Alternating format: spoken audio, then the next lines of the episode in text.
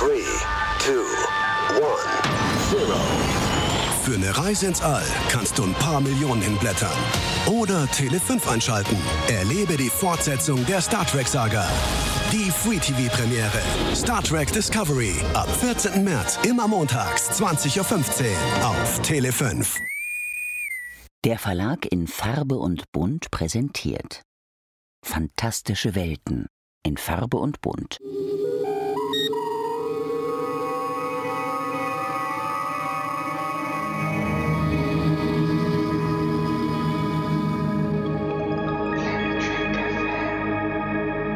Moin Moin und herzlich willkommen zu einer neuen Ausgabe von Planet Trek FM, die ganze Welt von Star Trek mit mir, eurem Björn Sölter.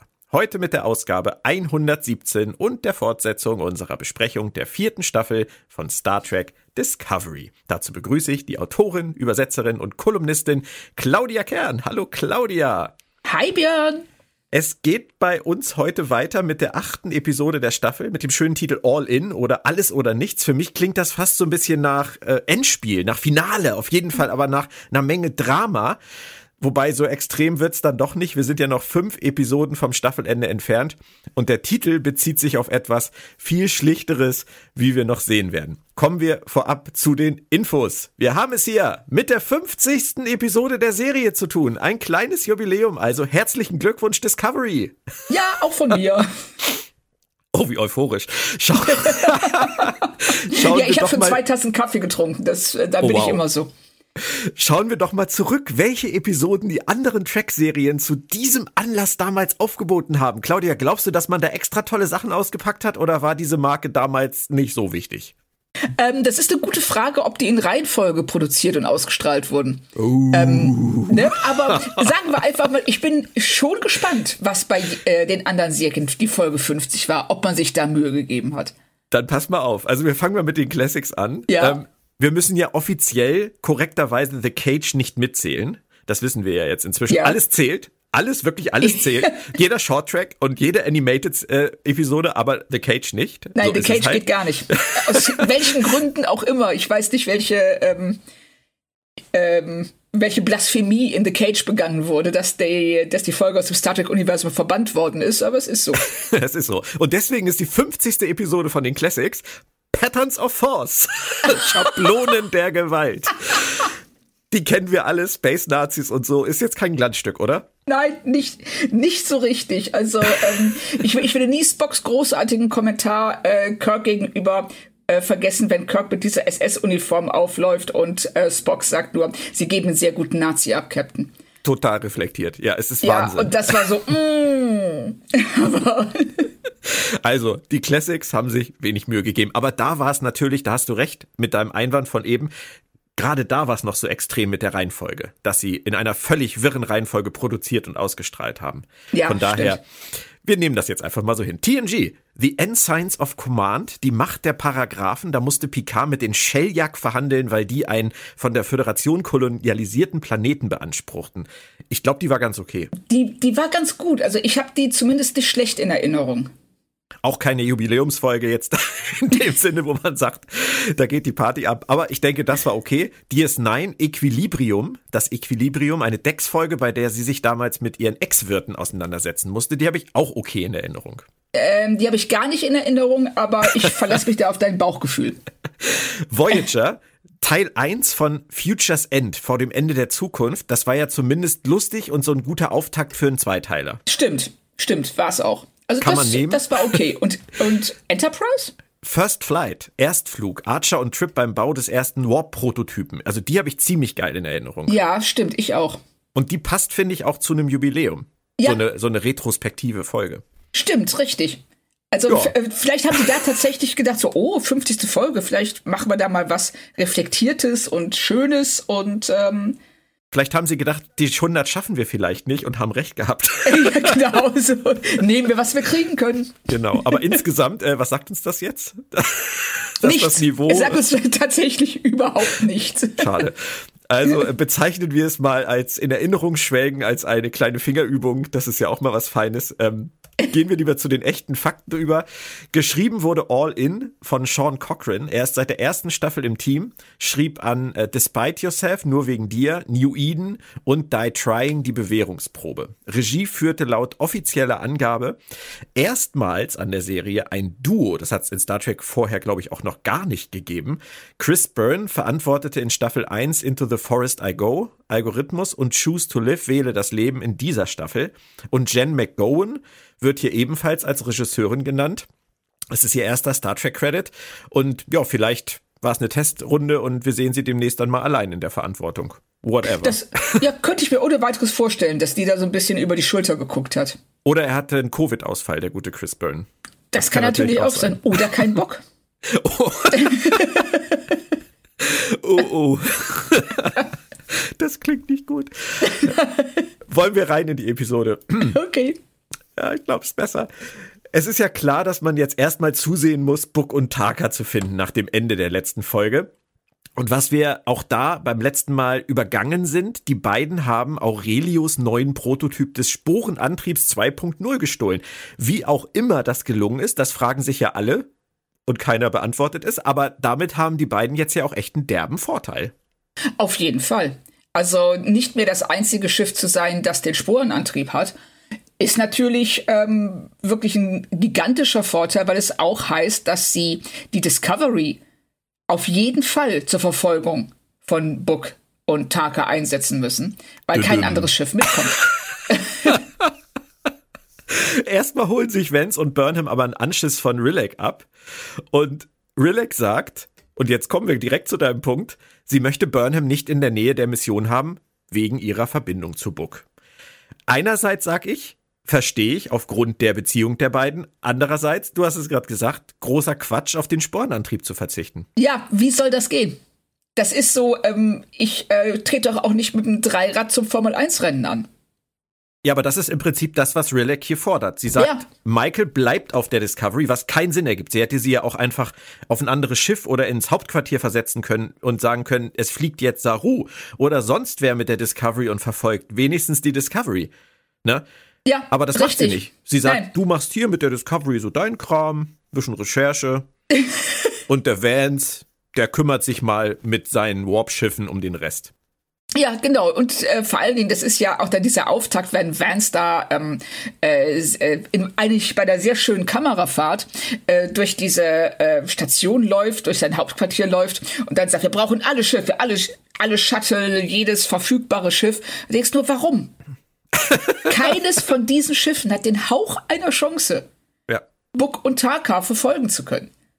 Und das ergibt dann noch weniger Sinn, dass Vance das im Prinzip am Anfang der Szene nicht klar ist, dass es überhaupt keinen Sinn ergibt, die anderen Schiffe zu mobilisieren. Ja. Und dann aber er derjenige ist, der sich gegen Relax Befehle stellt und heimlich Burnham hinterher schickt. Ja, das ist auch, also ich weiß nicht, was sie sich dabei gedacht haben. Aber das ist, äh, ich finde, das ist auch so ein bisschen die Tagline der Folge. Was haben sie sich dabei gedacht? Book und Parker, ja. Ja, also das ist, äh, man, man steht da wirklich etwas sprachlos vor, weil dieser, dieser, dieses gigantische Logikloch, das sich da auftut, dass Michael ja dann sogar noch anspricht, indem sie sagt so, ähm, es wäre aber schon gut, die Discovery dabei zu haben. Und Schwillig so, nee, nee, schon gut. Ja, okay. aber gena genauso wie ja die Tatsache, dass derjenige, der den Sporenantrieb 2.0 geklaut hat, also Taka wahrscheinlich, den Code von Vance kannte, was ja auch nie aufgeklärt wird. Ja. Das bleibt ja so stehen. Vielleicht ist das noch wichtig, vielleicht ist es auch irrelevant. Ähm, ist das halt auch etwas, was sie einfach so überspielen. Aber ich verstehe diesen Disput zwischen Vance und Rilek an dieser Stelle auch ohnehin gar nicht. Der ist meiner Nein. Meinung nach völlig überflüssig gewesen. Aber das ähm, ist auch so ein bisschen. Ähm, die Tagline. Ja, ne, auch wieder die Tagline, ähm, dass sich Leute streiten aus Gründen, die nicht so wirklich nachvollziehbar sind. Tja. Aber naja, es, ähm, wir sind jetzt an diesem Punkt und wir müssen akzeptieren, dass die Folge der Meinung ist, sie muss so anfangen. Genau. Erase and äh, nicht Rewind, wir machen einfach weiter. Book und Haka sind jetzt also Abtrünnige, haben die Waffe und ein Schiff mit Sporenantrieb. Die Sache könnte also, im Handumdrehen vorbei sein. Wenn da nicht, ja, sie brauchen nämlich noch Isolynium, damit die Waffe funktioniert. Ich sag mal so, das verschafft dem äh, Drehbuch beziehungsweise den Jägern natürlich Zeit, oder? Richtig, und dann ist es auch gar nicht mehr so wichtig, wie schnell das Schiff ist. also, dass sie, äh, ich, es ergibt immer noch keinen Sinn, aber wenn sie diese Tatsache am Anfang angesprochen hätten, dann wäre es nicht so komplett unlogisch gewesen. Ich meine schon, dass sie das angesprochen Echt, haben. haben So, angesprochen? Im, Im. Kontext von, es Ja. gibt irgendwie fünf Orte, wo man das kriegen kann. Ja, du hast recht. Ich, ich dachte, dass äh, das wäre die äh, Szene später gewesen mit ähm, zwischen Vance und Michael. Aber ich glaube, du hast recht. Das ist Ja, eh aber es ist auch egal. Es, es spielt auch überhaupt keine Rolle, weil wir, wir spielen hier wirklich auf Zeit. Ja, Und ob Richtig. du jetzt mit, mit dem Sporenantrieb springst im Schnipp wie Q oder ob du dahin fliegen musst zu dem ersten Außenposten, der Isolinium anbietet, dann zum zweiten. Oder parallel mit mehreren Schiffen, das ist einfach unsinnig. ja, du hast recht. Also, Ja, ja, also absolut. von daher, wir können uns so viel Mühe geben, das Drehbuch zu retten an dieser Stelle, wie wir wollen. Wir werden es nicht schaffen. Ja, ich versuche ja immer, weißt du, so ähm, im Zweifel für den Angeklagten. Was könnten sie gemeint haben und was hätten sie vielleicht einfach nur ein bisschen besser kommunizieren müssen? Aber du hast recht, es ergibt keinen Sinn. Was Spezies 10c oder 10c angeht, nähern sie sich in ihrer Recherche jetzt Koordinaten an. Es fehlen aber noch Bilder von der Region, um das alles irgendwie einordnen zu können. Und diese könnte man unter Umständen bei einer bisher unbekannten Spezies den Still finden, die an der galaktischen Barriere leben. Ist jetzt auch ein bisschen überkompliziert, aber ist mir auch egal an der Stelle. Ist halt wie es ist. Ich möchte was anderes sagen. Ich will echt nicht böse sein an dieser Stelle, Claudia, aber für mich riecht das hier schon wieder ein wenig oder ein wenig mehr nach diesem berühmten Discovery-Malen nachzahlen. So eine Schnitzeljagd hatten wir genau genommen in Staffel 2 mit den Signalen und in Staffel 3 mit dem Brand. Genau Ja. so. Richtig, das ist genau dasselbe. Mir ist es auch aufgefallen, dass sie hi äh, sich hier selber zitieren. Und ähm, sie begehen auch so ein bisschen dieselben Fehler, dass sie wieder Dinge aus dem Nichts rausholen, dieses Sylph, von denen wir vorher noch nie was gehört haben. Und die jetzt auf einmal der Dreh- und Angelpunkt dieses Rätsels um die DMA sind. Und, Und die im Übrigen ja auch entweder in der Folge noch in der nächsten auftauchen. Richtig, die tauchen überhaupt nicht auf. Das Einzige, was sie brauchen, ist diese, sind, sind diese kleinen Bildchen von den Sternen. Ja. Und das ist, ähm, also ich war da auch so ein bisschen, ein bisschen, ähm, wie soll man sagen, ähm, ähm, ja nicht planlos, wie ist das richtige Wort? So ein bisschen ratlos, das ist das Ratlos. Wort, genau. Ja, ja. So ein bisschen ratlos, weshalb sie dieses Hilf überhaupt einführen, wenn sie sie dann nicht zeigen. Kommt ja Weil vielleicht noch, aber es ist halt so, weißt du, das ist so, das ist dieses generische Story-Bauen. Ja, Sie, genau. Dass sie vorher sich hinsetzen und sagen, wir haben 13 Folgen. In Episode finden, sechs finden sie das heraus, in sieben begegnet ihnen der und der und führt sie auf eine neue Spur. In acht folgen sie der Spur, in neun stellt sich heraus, dass die Spur nichts ist, in zehn haben sie eine neue Spur und dann sind sie irgendwann mit ihrem, mit ihrem Baukastenplan durch und dann stricken sie irgendwie Handlungen zum Füllen darum. Und Ja. das ist für mich halt so auch eine Frage an dich als Autorin. So kann man bestimmt arbeiten, oder? Ja, so kann man arbeiten. Die Frage ist, sollte man so arbeiten? Weil das, ähm, ich habe vor allen Dingen bei den äh, bei Discovery ganz oft die Befürchtung, dass sie ähm, die Frage, wie lösen wir das am Ende alles auf? Dass sie da einfach nur ein großes Fragezeichen hinmalen und sagen, ach, uns fällt auf dem Weg dahin schon was ein. Und was noch nie so richtig funktioniert hat. Was Und auch- meiner Meinung nach übrigens bei Picard Staffel 1 am schlechtesten funktioniert Ja, hat. da, also da haben sie es, da war das eindeutig der Fall. Da haben sie alles reingekloppt und haben gesagt, irgendwas davon wird schon funktionieren und da machen wir weiter. Und den Ja. ganzen Rest werfen wir über Bord. Und haben dann das ausgewählt, was am wenigsten funktioniert hat. Ja, genau. Nach, aber Aus egal. Gründen. Ich, Aus- ich aus weiß es Gründen. auch nicht. Ja, ja. Aber ich weiß genau, was du meinst. Und aber selbst wenn man so herangeht an so eine Staffel und wirklich sagt, wir, wir machen jetzt hier 13 Häppchen und du bearbeitest Häppchen 1 und 7, du 2 und 8, kann man ja machen, aber man darf es nicht so merken, oder? Nein, man darf es und vor allen Dingen, das muss dann wirklich wie aus einem Guss wirken. Das heißt, die müssen ähm, ähm, Exposés haben, die so ins Detail gehen, dass die im Grunde genommen von den eigentlichen Autoren nur noch ausformuliert werden. Damit das wirklich so ähm, erscheint, als wäre das eine komplette von A nach Z durcherzählte Geschichte. Und das ist hier überhaupt nicht der Fall. Also ich finde, die ersten sieben Folgen war es tatsächlich so, dass dich die, ähm, äh, wie beim Staffellauf, dass sie sich also wirklich dieses Teil da in die Hand gegeben haben gegenseitig und äh, immer ein Stückchen weitergekommen sind und äh, ein bisschen mehr enthüllt haben und dann auch mal ein bisschen ausgewichen sind mit der Zora-Storyline, aber nie ihren Fokus verloren haben. Ja, ich, ich weiß, jetzt, was du meinst, aber ich, ich habe schon das Gefühl, dass sie, wenn man so, wenn man ehrlich ist, haben sie am Anfang der Staffel sich sehr wenig um ihre Hauptgeschichte gekümmert. Haben es dann ja, mal zwei stimmt. Folgen mehr gemacht, so sechs, sieben. Und jetzt, wo sie noch tiefer gehen müssten und eigentlich jetzt Schlag auf Schlag wirklich liefern müssten, jetzt fangen sie wieder an zu schlingern. Ja. Und ähm, ich weiß nicht, ob sie einfach gemerkt haben, so, whoopsie, wir haben ja viel zu wenig Handlung für viel zu wenig, für viel zu viel Zeit. Und dann hier gesagt haben, ja, dann machen wir halt mal so ein Star Wars Casino-Ding. Schön, Wenn dass du das alle sagst. gut finden. ja, oder? ja, denn Book und Taka, die kommen in so einer Art, ja, Free Cloud Riser Moss Eisley Kantine an der galaktischen Barriere an. Ich mag sowas ja grundsätzlich, so ein Setting. Das ist ja völlig in Ordnung. Aber es ist hier halt so ein bisschen, ja, ich will nicht sagen deplatziert, aber es irritiert schon. Ja, es ist zum einen ähm, vom Tonfall her passt es überhaupt nicht zu dem, was wir äh, bisher in der Folge und auch in den letzten Folgen gesehen haben. Dann ist das aber echt mal so das mit das traurigste Casino, was ich je gesehen habe. Es ist super eng ähm, dunkel, überall so Brauntöne und alle laufen da so ein bisschen oder sitzen da so ein bisschen lustlos rum. Sind auch nicht viele Leute drin. Trotzdem werden die Sternenflotte werden dann, ähm, wenn dann später Michael und Obo dahin kommen, werden direkt angerempelt und beleidigt. Also das ist so, warum? Ich habe witzigerweise gerade vor ein paar Tagen mal wieder einen meiner absoluten Lieblings ähm, Trash-Filme gesehen. Ich weiß nicht, ob man überhaupt Trash-Film dazu sagen darf. Da tut man bestimmt Leuten irgendwie Unrecht, aber From Dusk Till Dawn. Ach, das ist Und großartig. Das, also das Titty Twister, ne? Ja. Das sage ich nicht, weil ich ein Mann bin und weil alle Frauen in diesem Laden nackt sind. Deswegen sage ich das nicht. Ich sag's auch nicht, weil es da viel Alkohol gibt und weil es da gute Musik gibt und so. Nein, ich finde einfach die, die Einrichtung dieses Ladens so sensationell, da würde ich jede genau. Woche hingehen. Genau. Also du hast ähm, in dem Moment, wo ähm, die erste Innenaufnahme vom Titty Twister kommt, ja. da weißt du, was das für ein Laden ist, warum Leute dahin gehen, ja. wie die Leute drauf sind, die dahin gehen. Ja. und was passieren würde, wenn du völlig unbedarft da reinstolperst. Ja. Und hier haben sie einfach nur generische ähm, ähm, ja, Assi-Kneipe am Rande des Universums genau. genommen. Und Generische Assi-Kneipe am Rande des Universums.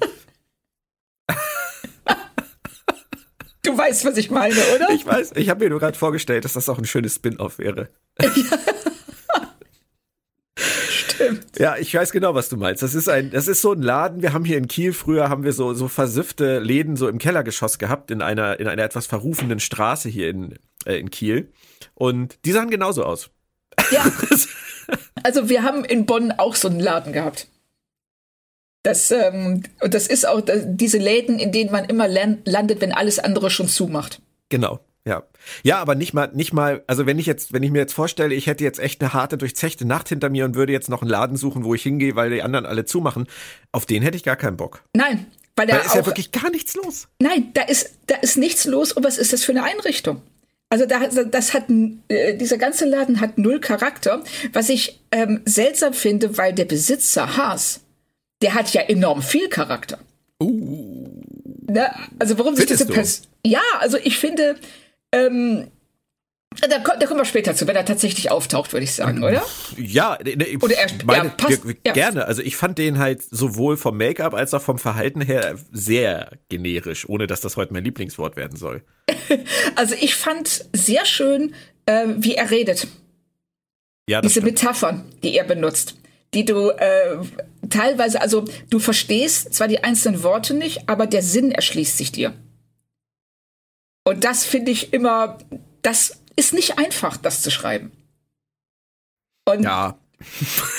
also ich, also ich fand, das haben sie gut gemacht und auch seine, äh, wie er mit ähm, Book und mit Michael umgeht. Ja. Das fand ich echt schön. Also das ist für mich ähm, eine der Sachen, eine der Figuren der Folge und auch ähm, eine der äh, eine der Szenen der Folge der Folge, die für mich funktionieren. Gut, das freut mich für dich. Ich finde es auch schön, dass du es mit mir geteilt hast, diese Begeisterung. Ähm, dann ist es ja nicht ganz umsonst gewesen, dass sie den Schauspieler Daniel Cash äh, zurückgeholt haben, denn der war in Terra Firma Part 2 schon ohne Make-up in anderer Rolle als Gaststar dabei. Im Spiegeluniversum. Ähm, da ist er mir nicht groß aufgefallen, aber mir, mir offensichtlich hat er so einen Eindruck hinterlassen, dass sie ihn nochmal zurückgeholt haben. Ja, das machen sie ja bei Star Trek eh gerne dass sie Leute, mit denen sie gerne gearbeitet haben, äh, in anderen Rollen zurückholen. Ja. Also ähm, Tuvok, ähm, äh, Tim, Tim Russ. Russ genau. ähm, ich war gerade bei Timothy Ross und dachte, nee, also irgendwas stimmt da nicht. Tim Russ, äh, der hat ja, ich glaube, ähm, drei oder vier Rollen gespielt, oder? Naja, er war mindestens in dieser, ähm, in dieser Folge in TNG, wo das Schiff äh, sabotiert werden soll, während genau. es da gereinigt wird. Er war, in DS9 ist er? Er war in DS9, genau. Äh, auch einfach nur so ein Nebendarsteller von dem, das war mit dem, mit dem Trill, ne? Ja, da genau, war das war dabei. der Parasit. Genau, da war er der Klingone. Und ähm, dann war er ja noch in Star Trek 6 auf der Brücke. Richtig. Genau, da, da war er noch drin. Drei Rollen plus Tuvok. Ich überlege gerade, nee, ähm, genau, Flashback ist ja eine Voyager-Folge. Da hat er zwar auch in dem Flashback an der Seite von Zulu auf der ähm, Excelsior gespielt, aber das war ja eine Voyager-Folge. Das war die gleiche ja. Rolle. Ja, ja. Nein, du hast recht. Äh, das machen sie gern und das haben sie ja hier jetzt in der Serie auch gemacht. Äh, man denke jetzt nur an Aurelio. Der war ja auch nicht immer Aurelio. Von ja, daher, genau. das geht immer so weiter. Aber gut, lassen wir, lassen wir äh, Mazzaro einfach mal so sein, wie er ist. Du magst ihn, ich, mich hat er nicht gekickt. Aber was ich gut finde an der ganzen Sache ist, ähm, und ich, jetzt sage ich auch mal was Positives heute, ähm, dass sie hier auf eine Zeit anspielen, die wir ja gar nicht so genau kennen, nämlich als Book und Burnham zusammen ein Jahr lang verbracht haben als äh, Schmuggler, Händler, fahrende Händler, was auch immer und werdendes Liebespär Liebespärchen. Das finde ich schön, dass sie das bringen. Ja, dass sie das nochmal rausstellen und ähm, da, dadurch wirkt die Welt so ein bisschen gelebter als ob sich da Dinge auch ähm, abspielen, während wir nicht hinsehen. Und äh, ne, dass es, dass diese Welt eine eigene Geschichte hat und ähm, an der wir nicht immer beteiligt sind. Hm. Und sowas mag ich immer, mag ich sehr, weil das ähm, ja es einfach natürlicher, also wie einen realen Ort wirken lässt. Ja. Leider geht natürlich der Plan von ähm, Book und Haka schief. Also Mazzaro schnappt sich zwar das Latinum, äh, rückt das aber aufgrund alter Schulden äh, nicht mehr raus und die Ware, die er versprochen hat, das Isolinium leider auch nicht. Und ich habe an der Stelle nur gedacht, das verschafft dem Drehbuch, äh, den Jägern natürlich noch mehr Zeit. Da haben sie ja, wie gehabt. günstig. Ne? Und auch diese, ähm, ja, diese, ich muss mich am Kopf kratzen Sequenz, wenn dann Haas sagt, ähm, naja, aber nee, Quatsch, Buck ist es ja, der das aufbringt. Haas hat ja dieses Problem, dass da irgendwelche Leute betrügen beim Kartenspiel. Und Buck sagt dann so, hm, mit all deiner Technik kannst du das nicht, kannst du den Betrüger nicht finden, aber warum sollen wir es nicht versuchen? Und dann gibst du uns das Isolinium. Ja. Und Haas sagt, oh ja, klar, kein Thema, mach mal. Und das, wo haben die das hergenommen? Diese Frage, Claudia, die möchte ich gerne auf einem T-Shirt, nein, nicht auf einem T-Shirt, auf einem Topflappen haben, weil diese Frage, die wird sich noch häufiger stellen in ja, unserem also, Gespräch. Richtig, also das äh, sollten wir, wir sollten den Satz vielleicht oder die Frage vielleicht einfach aufnehmen und bei passender Gelegenheit immer wieder einspielen. Das spart Where Zeit. Where did this come from? ja, genau. Zurück zu Burnham, die auch auf dem Weg ist und äh, die natürlich auch auf die Idee kommt, dahin zu fliegen, weil da war sie mit Book schon und das ist der Ort, das ist, wir, wir haben es jetzt gerade ja in epischer Breite besprochen, das ist der Innenort, wo man wirklich alles kriegt, jeden trifft und deswegen fliegt sie dahin mit Ovo zusammen und ähm, erstmals auch sie mit einem Nagel, mit dem nagelneuen Shuttle der Discovery. Das haben wir bei Tillys letzter Mission, bevor sie äh, die Discovery verlassen hat, auch schon mal gesehen. Aber diesmal habe ich richtig drauf geachtet und ich finde dieses Ding, das sieht von außen aus wie ein Motorradhelm aus den 80ern. Ja, das stimmt. Also, ich hatte jetzt nicht direkt die Assoziation, aber ich habe. Bin zu viel Motorrad gefahren in den 80ern. So. Siehst du? Aber ich habe auch so gedacht, so, also so richtig schön ist das nicht. Nee, das ist so, ich finde es vom, vom, ähm, vom CGI her auch einfach nicht so gut. Das ist so extrem clean, glatt. Ja, richtig. Tot. Auch irgendwie. von innen. Hm? Ich finde es auch von innen ähm, es hat diese ähm, OP-Raumbeleuchtung. Ja. Das ist mir schon bei Tilly äh, und ihrer Mission aufgefallen, aber jetzt so dieses Mal so in, im Zusammenhang mit dem Äußeren. Aber egal, das ist auch nicht so wirklich relevant. Viel interessanter ist vielleicht die Begründung, warum Michael ausgerechnet Ovo mitgenommen hat. Und oh, ich hätte jetzt gehofft, dass sie sowas sagt wie, weil du es verdient hast oder weil ich dir vertraue oder weil du so qualifiziert bist in jeder Hinsicht, die ich hier jetzt brauche. Nein, das ist es nicht. Nein. Was ist der Grund? Der Grund ist, dass Saru anscheinend das mega Fass aufgemacht hat, wegen ihrer einen dummen Bemerkung. Und aus der letzten Folge, wo sie was gesagt hat, was völlig nachvollziehbar und in Ordnung war unter den Umständen. Und Michael hat hundertmal Schlimmeres gemacht, ohne die geringsten Konsequenzen davon tragen zu müssen. Und Ovo, die einfach nur gesagt hat, ich würde aber jetzt schon gern in den Maschinenraum und äh, helfen. Saru sagt nein. Sie sagt, ach bitte. Saru sagt nee. Und dann und sie sagt, Drama. ja, und sie sagt dann vor allem später, ich glaube, das ist ja eher das Relevante. Sie sagt, es tut mir leid, dass ich das gemacht habe und tut mir leid, dass ich, dass ich das jetzt so gefordert habe, aber ich habe mal dieses Mädchen sterben ja, sehen und genau. konnte nicht helfen. Und deswegen darf sie jetzt mit Burnham auf diese Mission fliegen?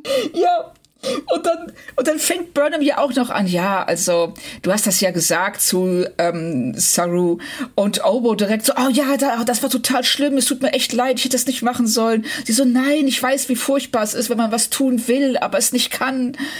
Und weißt du, alle Erklärungen, die du gerade genannt hast, wie, hey Ovo, weißt du was, komm doch einfach mal mit, weil du bist eine super qualifizierte Offizierin und ich fühle mich sicher an deiner Seite. Das hätte gereicht. Also, aber das, also, das als Begründung, ich habe das auch tatsächlich hier in meinen Notizen mit einem LOL und Ausrufezeichen kommentiert. Möchtest du wissen, mit welchem Wort ich das in meinen Notizen kommentiert habe? Ist das sendefähig, das Wort? Ja, es ist eins meiner Lieblingsworte in, im oh. Zusammenhang mit, äh, mit äh, Star Trek-Rezensionen, wenn es irgendwie mal ein bisschen fieser wird. Jaul. Ja, das ist ja nah an LOL. ja, es ist nur so, ich sag mal, Jaul ist ein bisschen ähm, deprimierter. Ja, weißt du, stimmt. du kannst wenigstens noch drüber lachen. Bei mir ist es schon, bei mir ist es so wie mit, mit Michael, äh, wo sie Let's Fly sagt. Sie sagt ja sonst immer Let's Fly. Und jetzt dieses Mal sagt sie ähm, Let's Fly. Ja, genau. Und genauso ist halt der Vergleich von Jaul zu LOL, würde ich sagen. Ja, stimmt. Richtig. Das, genau so ist es. Hm. Ja. Aber was toll aussah, war der Anflug auf das Casino mit der Holoseeschlange. Komm. Ja, die Holoseeschlange sieht super aus. Hat mir auch sehr gefallen, wenn die das Maul aufreißt und die fliegen in das Maul rein. Warum das da so ist, ist sei jetzt mal dahingestellt. Aber ähm, es, es ist ein cool toller aus. Effekt. Also das Ding sieht ja eher aus wie ein Fischkutter, finde ich. Deswegen hätte ich jetzt auch gedacht, man muss das nicht tarnen. Ja, richtig. Das wäre jetzt der nächste Gedanke gewesen. Oder warum man, äh, obwohl das auch geil wäre, so, ähm, das Casino sieht aus wie ein Fischkutter. So, ja, es ja, ist ein aber, Fischkutter. Ja.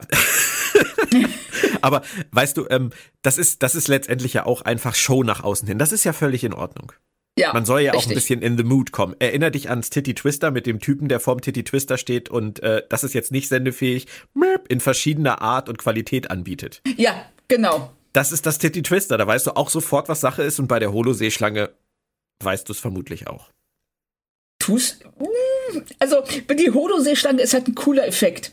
Aber ähm, ich hätte also so ein, so ein ähm, ich hätte einfach es besser gefunden, wenn, wenn da gar nichts gewesen wäre. Wir kommen nicht so richtig über den Laden hinweg, ich merke das schon. Ja, der Laden, der ähm, hat mich irgendwie auch so an der falschen Stelle getroffen irgendwie. Wie war das, also, die generische Assi-Kneipe am Rande des Universums?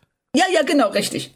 Ich soll, das sollte man als Titel vielleicht für eine Novelle oder so sich mal auf jeden Fall notieren. Stimmt, das stimmt, das wäre eine schöne Kurzgeschichte. Ja.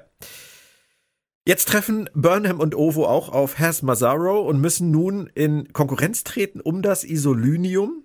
Das heißt, sie brauchen jetzt auch viel mehr Kohle. Sie brechen da jetzt rein wieder vom Produktions- und Autorenstandpunkt den Wettlauf um diese Waffe und wie man mit äh, CNC umgehen soll, herunter auf Michael vs. Book in einem Space Casino. Sehe ich das richtig? Ja. Ja, das siehst du leider richtig. Und äh, wo wir bei dem Thema sind, was haben Sie sich dabei gedacht?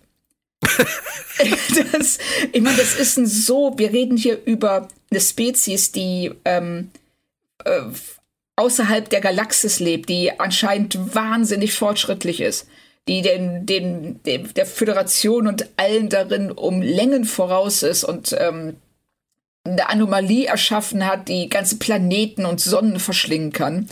Und es läuft darauf hinaus, dass Book und Michael in der Assi-Kneipe eine Runde Karten zocken müssen. Echt jetzt? Was sie zumindest hätten erwähnen können. Irgendwo muss ja Books Schiff sein. Ja. Während sie in der Assi-Kneipe abhängen. Man hätte zumindest mal erwähnen können, während wir unten sind, versucht ihr doch mal das Schiff zu finden. Irgendwie, ich meine, es ist ja sonst auch immer möglich, irgendwelche Abgassignaturen zu finden oder Chroniton-Partikel. Okay, ist keine Zeitreise jetzt, egal. Irgendwas. Ja. Nur, dass man mal weiß, dass sie sich bemühen, weil während die da drin sind in der Assi-Kneipe, hätte man das Schiff ja einfach übernehmen können. Ja, genau. Also das, es sind ja alle da. Also Taka und Book sind da unten und es wäre völlig nachvollziehbar gewesen, wenn Michael zu Saru sagt, äh, wenn wir da unten sind, ähm, guckt doch mal, ob ihr das Schiff findet. Sie hätten ähm, äh, Book und Taka auch einfach phasern können. Oder so. In der ja. Assi-Kneipe. Oder ähm, das wäre ja dann der nächste Punkt gewesen, dass ähm, äh, obwohl, nee, das weiß man zu dem Zeitpunkt nicht. Nee, vergiss es. Also ich äh, spring gerade ähm, ein ganzes Stück zu weit nach vorne, ja. so, Aber was ich wieder auf Sporen hier oder was? ja, ja, genau. Aber wobei ich sagen muss, was ich ähm, tatsächlich schön fand, das ist als Book ähm, zu, also Michael zu ihm sagt, ey, mach das nicht, spreng diese Anomalie nicht, das geht schief. Und Book dann zu ihr sagt, hör mal, du weißt doch, ich rette bedrohte Arten. Wieso wundert dich, was ich hier tue? Ja, da hast das, du recht, das ist sehr schön. Ja, das war gut. Und Hörst da wir, du das aber? Ich, bitte? Ja, ich höre das aber. Aber wolltest du das noch weiter äh, ausführen oder? Nö. Okay, also das ist schön, ich bin bei dir. Aber verstehst du Book wirklich? Nein. Also, dass er da jetzt so ein Hardliner ist? Ähm, sie, also sagen wir es mal so, ähm, ich kann den Schmerz, den du fühlst, wenn deine, wenn alles, was du jemals gekannt hast, vernichtet wird, den kann ich nicht nachempfinden. Logischerweise. Aber, also ich könnte mir, sie versuchen es ja auch damit zu erklären, immer wieder, dass er von Trauer und Wut geprägt, also dass er motiviert wird davon. Ähm, können, kann ich es rational nachvollziehen? Nein. Dazu sei gesagt, ähm, wenn man ihm unterstellt, positiv gemeint, unterstellt, dass er verhindern möchte, das sagt er ja auch ständig, dass das nochmal passiert. Dass so ein Leid nochmal irgendeiner Spezies oder irgendwem zugefügt wird. Wenn man das mal voraussetzt, dann denke ich, müsste er offen für gute Argumente sein. Auf jeden Fall. Ja. An irgendeinem mhm. Punkt. So. Wenn er, wie, wie du das jetzt eher rausgearbeitet hast, von Wut, Trauer und vielleicht reinen, puren Rachegefühlen geprägt ist, verstehe ich, warum er hier an dieser Stelle sagt, vergiss es. Aber dann würde ich jetzt auch sagen, dann dürfte er auch in Zukunft bei verschiedenen anderen Situationen, wo Michael vielleicht andere Informationen noch mit ihm teilt, nicht einknicken. Ja, also beziehungsweise ähm, es kommt ja da später noch eine, ähm, es ist aber, glaube ich, in der nächsten Folge, wo ähm, ich dieses Problem sehr viel stärker habe als in dieser hier. Weil hier kann man noch sagen, es sind zwei verschiedene Ansätze. Ansatz eins, man versucht auf diplomatischem Weg ähm, eine Katastrophe zu verhindern. Möglichkeit zwei, man vernichtet einfach das, was ähm, diese Katastrophe verursachen könnte, weil man nicht weiß, wo es das nächste Mal zuschlagen könnte. Mhm. Aber wenn wir später mehr Informationen haben, macht es überhaupt keinen Sinn mehr. Dann lass uns doch einfach mal über was Lustiges reden zwischendurch. Vielleicht haben wir ja ein bisschen Spaß dabei. Es gibt auf der Discovery nämlich dann eine Szene, die nichts mit dem Rest zu tun zu haben scheint. Kolber putzt das Quartier und äh, brüllt einfach mal so ein Dot an. Ich habe mich gefragt, bist du auch so, wenn du mit dir selbst nicht im Reinen bist? Ständig. Also das ist auch, ähm, deshalb habe ich hier auch überall so Dots stehen. Ne? Nur für den Fall, dass ich irgendwen mal anbrüllen muss.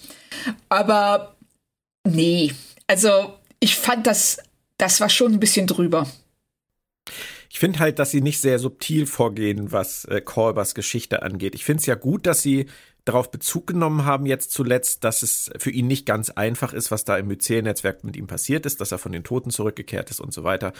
Dass er jetzt versucht, anderen zu helfen, dass er da so ein Helfersyndrom entwickelt hat, dass er es auch übertrieben hat, dass er dann das so in sich hineingefressen hat und dann selber Hilfe braucht. Das ist alles, alles okay. Aber jetzt springen sie gerade wieder so extrem. Ja. Von dem hilfsbereiten, immer lächelnden Arzt der für jeden da ist, zu dem, der in seinem Quartier rumläuft und das Quartier putzt und Dots anbrüllt. Und ähm, ich, ich weiß nicht, ob ich der Logik, dieser, dieser inneren Logik, die sie da versuchen irgendwie aufzubauen, folgen kann. Ich hatte dasselbe Problem, weil ähm, er ist für mich zu selbstreflektiert, um nicht zu merken, in welche äh, Falle er da läuft. Und ähm, wenn er dann auch vor Stamets dann sagt, ja, ich, ich bin schuld an Books Entscheidung.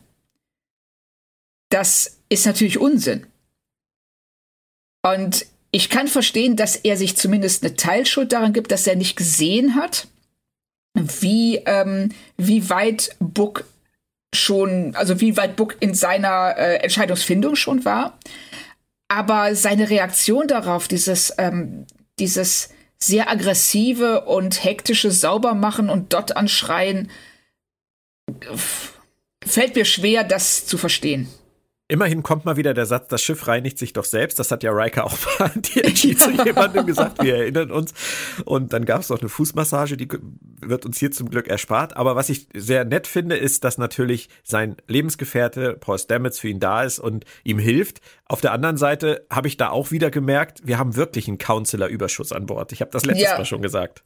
Ja, jeder ist super verständnisvoll und ähm, weiß auch immer das Richtige zu sagen in solchen psychisch und seelisch schwierigen Situationen. Also ich muss sagen, äh, der, wer am besten wegkommt in der Szene, ist der Dot. Weil Hugh schreit ihn hier an und sagt, geh in deine Dockingstation. Und kaum sind Hugh und Stamets raus, kommt der Roboter super entspannt zurück und macht einfach weiter sauber. So, so, so von wegen, ey, scheiß drauf, ich, ich mache ja meine Arbeit, lasst mich alle in Ruhe. er ist zumindest unbelastet von diesem Problem. Obwohl, ja, genau. der Dot ist ja Teil von Zora. Oh, also hat ja Hugh im Grunde genommen Zora angeschrien. Ja. Und Zora hat nicht mal was dazu gesagt. Egal. Zurück im Pleasure Dome äh, will jetzt Ovo für die Kohle kämpfen. Finde ich ja gut, da hat sie ja dann wirklich was zu tun, auch wenn der Grund für ihre Anwesenheit ja eigentlich keiner war. Aber jetzt, wo sie schon mal da ist, ist es ja gut, dass sie in der Lage ist, da zu kämpfen, denke ich mir. Und ähm, Michael Buffer wäre sicherlich total stolz auf Michael Burnham an der Stelle, wo dann Joanne, oh wow, Washington angekündigt wird. Jetzt kommst du. Nein, ich will nicht. Das ist Was ist das für ein Name? Das, also, echt jetzt, also, ich meine, gut, ne, äh, ich halte jetzt mal Michael zugute, sie hatte ungefähr fünf Sekunden Zeit, sich für einen Beinamen zu entscheiden. Und das war das Beste, was ihr in dem Moment eingefallen wäre. Aber das will, das würdest du sagen, Mike, I, I, I, Tyson. ich, also ich musste schon echt lachen. Ja, das ich muss auch. ich zugeben, aber ich weiß dann an solchen Stellen manchmal nicht, warum ich lache. Ja, ich war mir auch nicht sicher, lache ich mit der Folge oder über die Folge. Das ist so ein bisschen wie Stamets mit Gruppenumarmung, Musik. Ja, genau. Richtig. Also das ist so, ein, ist so ein Moment, wo du nicht weißt, so, ich muss lachen, aber lache ich, weil ich mich schäme.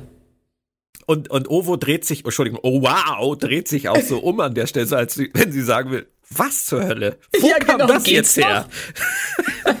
also ich muss auch sagen, dass die Oyen Oladejo das unheimlich gut spielt. Ne? Schön, dass du den Namen einmal ausgesprochen hast. Ich hätte mir da heute, glaube ich, die Zunge dran verrenkt. ich weiß noch nicht, ob ich es richtig gemacht habe. Ich habe einfach gesagt, Augen zu und durch. Und Auf jeden Fall besser als ich, garantiert. Nein, sie ist, sie ist, sie ist toll. Sie macht das super. Ja, also sie, äh, finde ich, ist für mich ähm, locker das Highlight der Folge eigentlich. Also sie hat, sie hat viel zu tun. Sie trägt das, was sie zu tun hat. Und ähm, sie kämpft ungefähr so gut wie ich in jedem Street Fighter-Spiel, zumindest in den ersten beiden Kämpfen. das fand ich sehr sympathisch. Ja. Aber wo du das gerade sagst, Kampf 1 ist ja echt ein Satz mit X und Kampf 2 auch. Hast du die Taktik dahinter durchschaut gleich? Äh, nein. Also, ähm, und ich bin mir auch jetzt immer noch nicht sicher, ähm, weil sie uns das ja leider nicht sagen. Ob das jetzt Taktik war oder ob sie dann ja vielleicht dann vor ihrem letzten Kampf, Kampf sich daran erinnert hat, dass sie von ihrem großen Bruder mit sechs Jahren im Sandkasten gezwungen wurde, äh, Faustkämpfe auszutragen und hat diese innere Wut, die sie noch in sich hat, gechannelt, um diesen Typen zu besiegen. Und das kann sie ja dann auch Sarouche irgendwann später erzählen. Oder, aber nein, ich weiß es nicht. War das Taktik oder war sie einfach nur so sauer, dass sie ähm, am Ende den Spieß umdrehen konnte? Ich bin mir nee, nicht also sicher ich fänd's, ich hätte es schön gefunden, wenn sie es uns durch irgendeinen Blick erklärt hätten, aber ja, ich auch. die Ovo und, und Michael spielen das ja so straight durch, als wenn sie selber aus dem Drehbuch nicht hätten ersehen können, was sie da gerade spielen. Und deswegen tun sie halt so, als wäre das alles echt. Und wir erfahren halt nicht, ob es echt ist oder nicht. Aber meine Vermutung ist, es war eine Taktik. Es also war eine schmerzhafte auch, Taktik. Ja, ich würde auch sagen, dass es eine Taktik war, ganz einfach, weil ähm, Ovo ihn so souverän besiegt im ja. dritten Kampf. Aber auf der anderen Seite äh, äh, nichts, was zwischen den beiden Figuren, zwischen Michael und Ovo sich vorher abspielt, lässt darauf schließen, dass es eine Taktik sein könnte. Und vor allem, ich meine, der Typ, der, der Ringrichter, der sagt ja, entscheidend ist, wer zuerst auf dem Boden liegt, der hat verloren. Und was genau. in dem Ring passiert, spielt überhaupt keine Rolle. Das heißt, im Prinzip verstehe ich so, der Gegner von Ovo, der hätte sie in den ersten zwei taktischen Showkämpfen auch umbringen können. Ja, der hätte, der hätte sie auch erschießen können. Ja. Jetzt, also sagen wir mal so, wenn es eine Taktik war, ist sie zumindest diskutabel. Hashtag diskutabel. Ja, das würde ich auch sagen. Aber hey, ne, äh, ohne die Taktik wären sie nicht auf 45 zu 1 gekommen. Bei den Wetten. ja, ja, ja, genau. Ja, dann lassen sie, nachdem das dann funktioniert hat und sie natürlich dann die ganze Kohle haben, lassen sie auch das Klischee von Räubern im Casino, die äh, einem dann das Geld wieder abnehmen, was man gewonnen hat, und auch die Kneipenschlägerei nicht aus. Ja. Und dann treffen sie völlig unmotiviert noch einen Wechselbalg, also einen, einen Gründer ähm, mit Odo-Gesicht. Ja, richtig. Also das, weil weil sie es können, oder? Ja, ich, äh, genau das. Weil sie es weil können. Und ähm, da auch die einzige, die eine richtig gute Figur macht, ist die Kellnerin, die denen den Gewinn auszahlt. Genau. Die völlig lustlos sagt, ja, herzlichen Glückwunsch, Sie haben gewonnen und ich habe noch mehr davon. Darf ich Ihnen eine Tüte geben? so, und du merkst, weißt du, sie ist die einzige, die in diese ähm, in, in diese Assi-Kneipe passt, weil sie genau merkt, wo sie arbeitet und null Bock darauf hat. Ich muss dich mal kurz was fragen, Claudia, wo, wo, wo es gerade äh, im Hintergrund sich anhört, als würdest du in einer Löwenhöhle wohnen. was ist bei dir los heute? Das, Nicht, dass die also Hörer sich das noch fragen. Also es ist ausnahmsweise kein Dauerregen und es fallen auch keine Meteoriten vom Himmel. Ähm, aber draußen wird gerade äh, Bauschutt in einen Container verladen. Oh, okay, also nicht Löwenhöhle, das ist sehr nee, schön. Es ist, es ist keine Löwenhöhle, obwohl das total cool wäre. Es ist aber Stimmt kein Bauschutt, der abgerissen wurde von deiner Behausung aufgrund des Sturms, hoffe ich. Nein. Nein, also ich sitze hier im Freien und. Genau. Äh, Gut, okay, dann haben wir das ja auch geklärt. Ähm, also das ist alles, äh, ja, was, was soll uns das alles sagen? Das ist alles letztendlich Spaß und gerade auch das mit dem, mit dem Gründer, das ist so Continuity Fun. Oder was machen ja, Sie da? Richtig, also da wollen Sie uns einfach nur daran erinnern, so, hey, wir sind eine Star Trek-Serie, wir wissen auch, dass es Gestaltwandler gibt. Und zwischen den Teams Book Tarker und Burnham Ovo steht's dann leider unentschieden ums Isolynium. Äh, das durfte ich jetzt, glaube ich, schon viermal sagen und du noch nicht einmal. Das ich habe es einmal gesagt okay. und ich habe es dann natürlich auch direkt ähm, ausgesprochen wie in äh, der Originalfolge. Also hast du es wahrscheinlich nicht gemerkt. Wie heißt es denn auf Englisch? Ich habe es gar nicht drauf geachtet. Isolinium. Isolinium, ja, okay. Das, das finde ich auch immer sehr schön, dass du so konsequent bei der englischen Fassung bleibst und ich meist so konsequent bei der deutschen. Das ist so die, die Simultanübersetzung ja, äh, im, im Cast. Also, damit das Ganze jetzt noch aufgelöst werden kann, was fehlt noch in einer schmissigen äh, Folge am Rande des Universums in einer Assi-Kneipe? Poker natürlich, äh, natürlich. eine Prise Casino Royale, das musste jetzt auch noch oben drauf. Ja, und das, ähm, wo wir wieder beim Thema sind, was haben Sie sich dabei gedacht? ähm, warum nehmen Sie ein Spiel, das wir nicht verstehen? das, aber immerhin das, mit Karten, mit Bildern, die wir verstehen, wenn wir genau hingucken. Ja, aber Sie sagen, also Sie sagen uns nicht, ähm, guck mal, das funktioniert so und so. Ich musste da ähm, an die TOS-Folge denken. Äh, ist es Fitzbin. Fitzbin, genau. Of äh, a Piece ja. of the Action, genau wo sie ähm, uns ganz genau erklären, also diese, also wo wir die Regeln ja kennen, weil wir die Karten verstehen. Und, ähm, äh, und sie diese irrsinnigen Regeln erfinden. Und hier sagen sie einfach so, oh ja, wir spielen Leonian Poker. Und, ähm, und dann gucken wir fünf Minuten im Spiel zu, dessen Regeln wir nicht kennen. Ja, und Burnham kriegt aber obendrauf auch noch die Aufnahmen, die sie die ganze Zeit äh, schon gebraucht hat. Das ging ja, jetzt sehr einfach, weil. Also das, ja, das, das war auch so, weil das ist ja eigentlich das viel Wichtigere für jetzt die eigentliche Geschichte.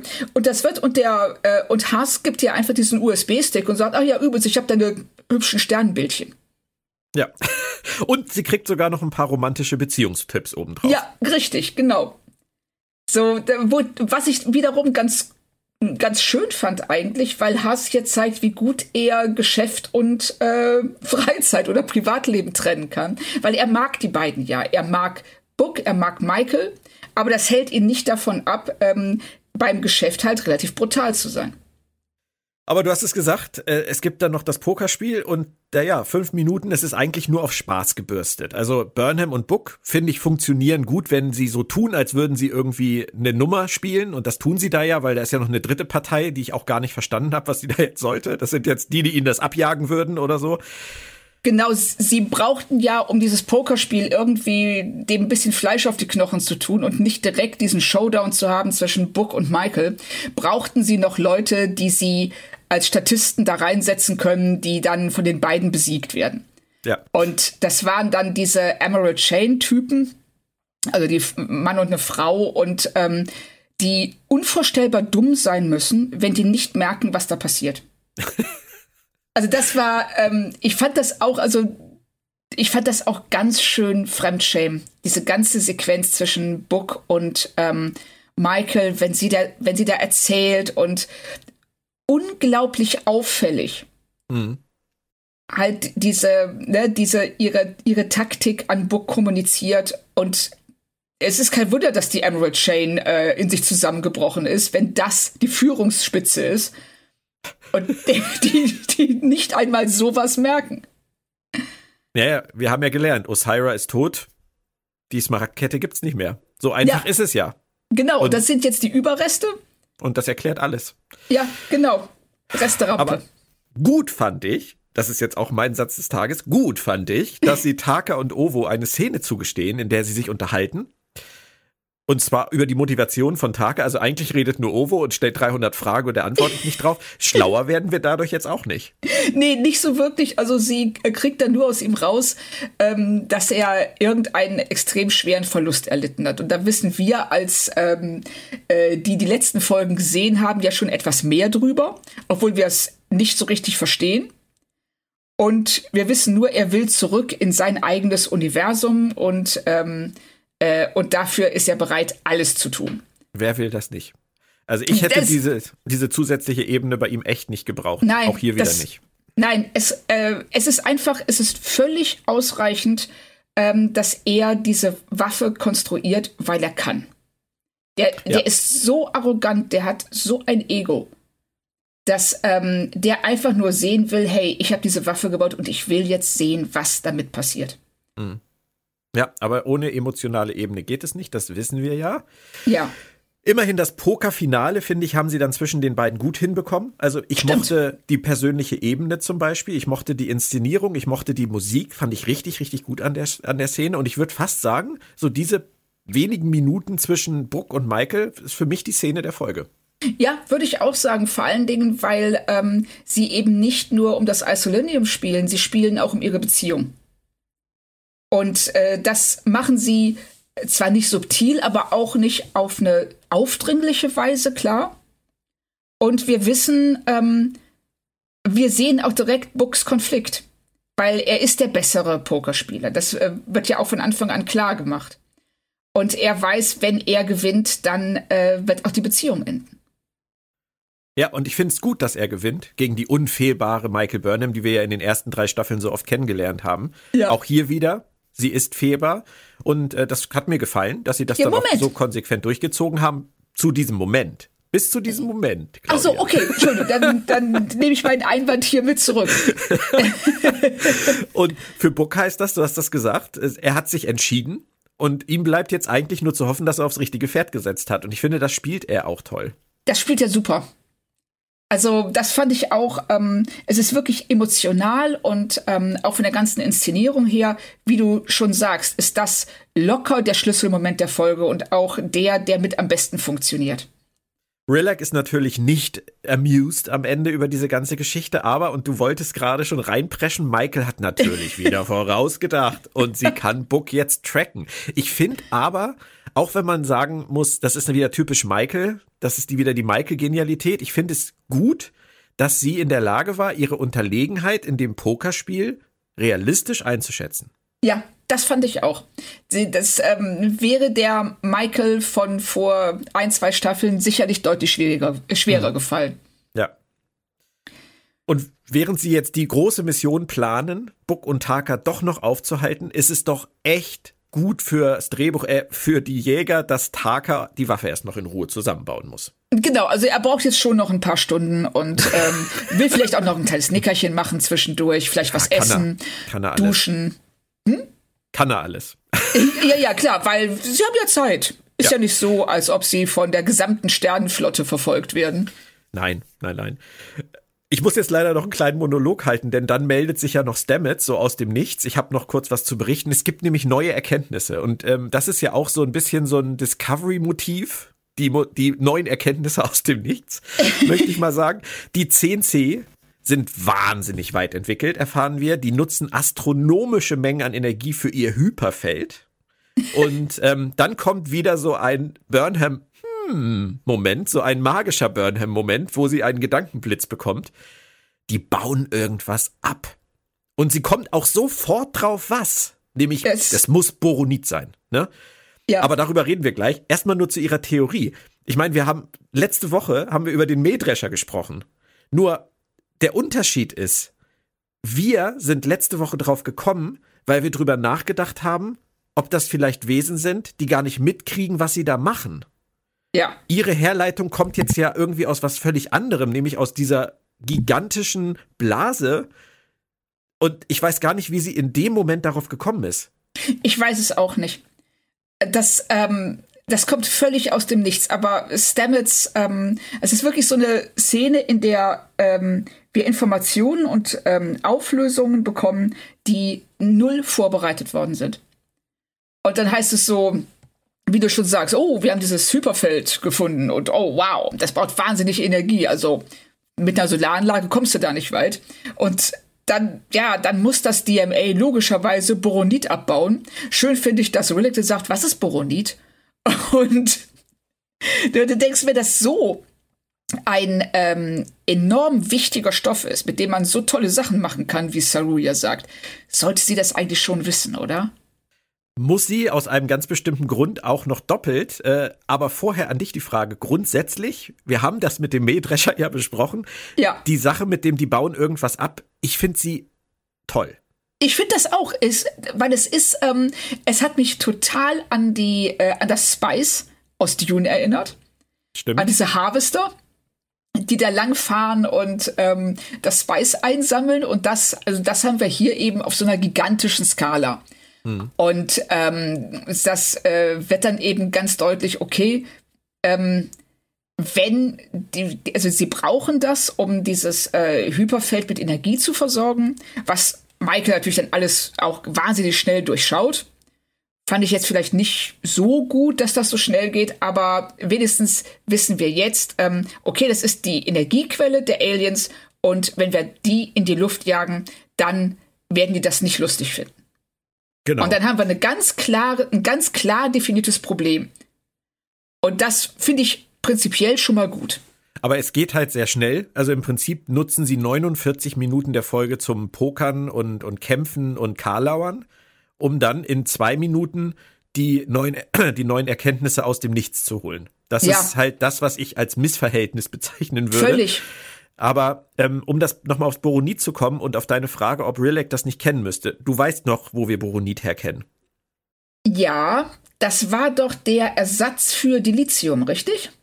Du meinst jetzt bei Discovery in ja. der dritten Staffel. Das war mal der Gedanke. Genau. Aber Richtig. woher kennen wir Boronit noch? Okay, da bin ich im Vorsprung. Haha. Oh, oh, du hast gegoogelt und ich nicht.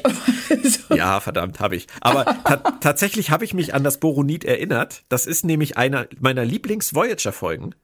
Und ah. zwar ähm, die Omega-Direktive. Ja, stimmt. Und dieses Omega-Molekül, was nur auf Captains Ebene bekannt ist und was man sofort vernichten muss, wenn man das irgendwo mal findet, das basiert auf Boronit. Ah, okay. Also das, ähm, Respekt, das hätte ich nicht gewusst. Und es ist wahnsinnig gefährlich, es ist wahnsinnig instabil, es ist überhaupt nicht zu handeln. Sogar die Borgs sind daran gescheitert in der Zeit, wo Voyager spielt. Und ähm, ich habe mich halt gefragt, ist es Absicht? Ist es nur, streifen sie hier nur ein bisschen den Kanon, weil sie werden das ja nicht ohne Grund Boronit genannt haben. Ja. Jetzt baut CNC das halt ab als Energiequelle. Denkst du, dass sie hier wirklich ganz konkret auf Voyager und auf äh, Omega-Direktive kommen werden? Du, das ist eine gute Frage. Ich könnte es mir vorstellen, dass sie es machen. Aber auf der. Mh. Hm. Oder es ist wie der, wie der, ähm, wie der Wechselbalg. Ich glaube, es ist, äh, jetzt, wenn ich genauer drüber nachdenke, ähm, glaube ich, dass das äh, zu kompliziert würde, dass sie diesen Brückenschlag nicht machen werden. Aber sie haben Janeway in Prodigy. Ja, das stimmt auch wieder. Ist schwierig. Was, was meinst ja. du denn? Ich, ich hoffe es. Ich, ich fände es wirklich schön, weil das cool, ich, ja. die, diese Omega-Direktive und die Folge ähm, fand ich halt wirklich richtig gut und das auch sehr spannend. Ähm, deswegen sollte Rilek das auch wissen, um deine Frage zu beantworten, weil wenn es jemand wissen muss, dass es das gibt und dass das wahnsinnig gefährlich ist und dass das äh, highly classified ist, dann sind sicherlich ist es die Föderationspräsidentin ja. oder oder Admirals, aber egal. Ähm, trotzdem, vielleicht hat sie es noch nicht, hat das Briefing noch nicht gekriegt. ähm, ich fände es auf jeden Fall interessant, sich zu fragen, wer diese CNC halt sind und warum die das geschafft haben, das zu kontrollieren. Ja, richtig. Und das fände ich aber auch, dass das was ist, was man sagen müsste in diesem Moment. Wenn äh, Saru schon zu, ähm, wenn Rillick schon fragt, du Saru, was ist denn eigentlich Boronit? Boronit und er dann sagt so, ja, ne, kann man wahnsinnig viel Energie mit erzeugen, aber es ist auch unvorstellbar gefährlich. Und wir haben es nie geschafft, das stabil zu bekommen. Das hätten sie sagen können in dem Moment. Ja. Und sie haben Omega ja auch nicht angesprochen, weil nee. das wahrscheinlich ja auch, das soll ja auch niemand wissen, weil wenn es diese Omega-Direktive noch gibt, müsste eigentlich Michael sie kennen. Stimmt, ja. richtig, weil sie ist Captain, aber Saru müsste sie auch kennen. Ja, Saru müsste sie auch kennen. Wir werden es erfahren. Ähm, auf jeden Fall, der Staffeluntertitel lautet ab jetzt, ab heute für mich die Jagd nach dem intergalaktischen Megabagger. Und das finde ich ist ein sehr schönes Motto für diese Staffel. So werden wir das jetzt nur noch in Erinnerung behalten. Ja, Und, sehr schön. Äh, ich kann dich nur noch um dein Fazit bitten. Also, mein Fazit. Ähm, es ist eine Folge, in der es um Betrug und Täuschung geht in erster Linie, ne? Und darum, Opfer zu bringen und deshalb oder Opfer zu ja bringen zu müssen. Und deshalb kann ich das Casino-Setting sogar nachvollziehen, weil gerade da geht es ja um Betrug und Täuschung und ähm, Dingen zum Opfer zu fallen, nämlich den, ähm, den, der Wahrscheinlichkeitsrechnung, die immer gegen dich ausgeht. Aber sie vergeigen es, wie ich finde, zu 80, 90 Prozent. Diese ganze, also der Tonfall passt überhaupt nicht zum Rest der Folge und auch zum Rest der Staffel. Die K lauern sich dadurch und ähm, oh wow, oh wow, das so so gut sie das spielt, es ist ähm, einfach, es kommt nicht zusammen. Es äh, ist einfach eine Folge, die sie sich fast komplett hätten sparen können, bis auf das Ende. Und das hätten sie dann Anfang, eigentlich nur den Anfang der neu, der nächsten Folge antackern müssen. Und wir hätten was viel, ähm, was viel stringenteres und schöneres gehabt als das, was sie uns jetzt hier gezeigt haben. Und deshalb sind das für mich zwei von fünf. Mhm. Ja, an der Stelle merkt man meiner Meinung nach wirklich, dass es ihnen immer noch zu viele Folgen pro Staffel sind. Du hast das ja. ganz am Anfang schon gesagt. Sie immer wieder das Problem haben, dass sie nicht genug Handlungen letztendlich haben in ihrer Es ist ein Buch über 13 Kapitel Geschichte. Ähm, und dann müssen solche Detours halt sein, auch wenn sie wie in diesem Fall ja meiner Meinung nach auch relativ überflüssig sind. Ja. Ich kann da auch nicht viel mehr zu sagen, als wir sind nach Folge 6, 7 und ehrlicherweise nach 3, 4, 5, 6, 7 dann jetzt doch wieder ein bisschen abgeschmiert. ähm, also ich kann da an dieser Stelle, könnte da, wenn ich, ne, wenn ich eine Zahl nennen müsste, würde ich da glaube ich zwei sagen, zwei von fünf. Ja, ne? Mhm. Also, das tut mir leid, weil äh, nach den letzten beiden, gerade nach den letzten beiden Folgen, war ich also, bin ich auch mit relativ viel Enthusiasmus da reingegangen. Vielleicht hätte ich sonst, wenn ich sage mal nach der zweiten Folge der vierten Staffel gesehen hätte, auch etwas positiver bewertet. Ja. Aber so ist der Absturz eigentlich einfach zu, zu groß. Ja, und es ist traurig, weil du hast gerade letztens gesagt, wenn bei Discovery Abstürze kommen, dann sind sie massiv. Ja, stimmt, richtig. Und ähm, ja, also ich habe mir mehr versprochen. Es, es ist, äh, ich würde mal sagen, zu diesem Zeitpunkt würde ich es mal als kleinen Knick bezeichnen und nächste Woche sieht schon wieder alles besser aus. Das wollen wir stark hoffen. Dann bleiben wir am Ball. es folgt Episode 9, Rubicon, auf Deutsch wie auf Englisch. Podcatcher, planettrackfm.de, Twitter, Soundcloud im Blick haben. Surft mit uns weiter auf der Oh wow Disco-Welle und äh, bleibt uns treu und gesund. Bis bald. Tschö. Tschö. Wow. Oh wow.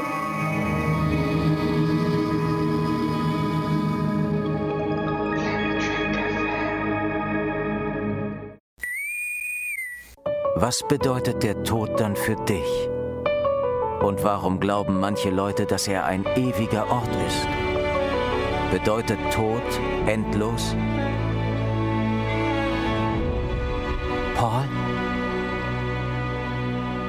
Star Trek Discovery, der ewige Ort. Als Doppel-CD und jetzt auch digital. Überall, wo es Hörbücher gibt. Der Verlag in Farbe und Bunt präsentiert Fantastische Welten in Farbe und Bunt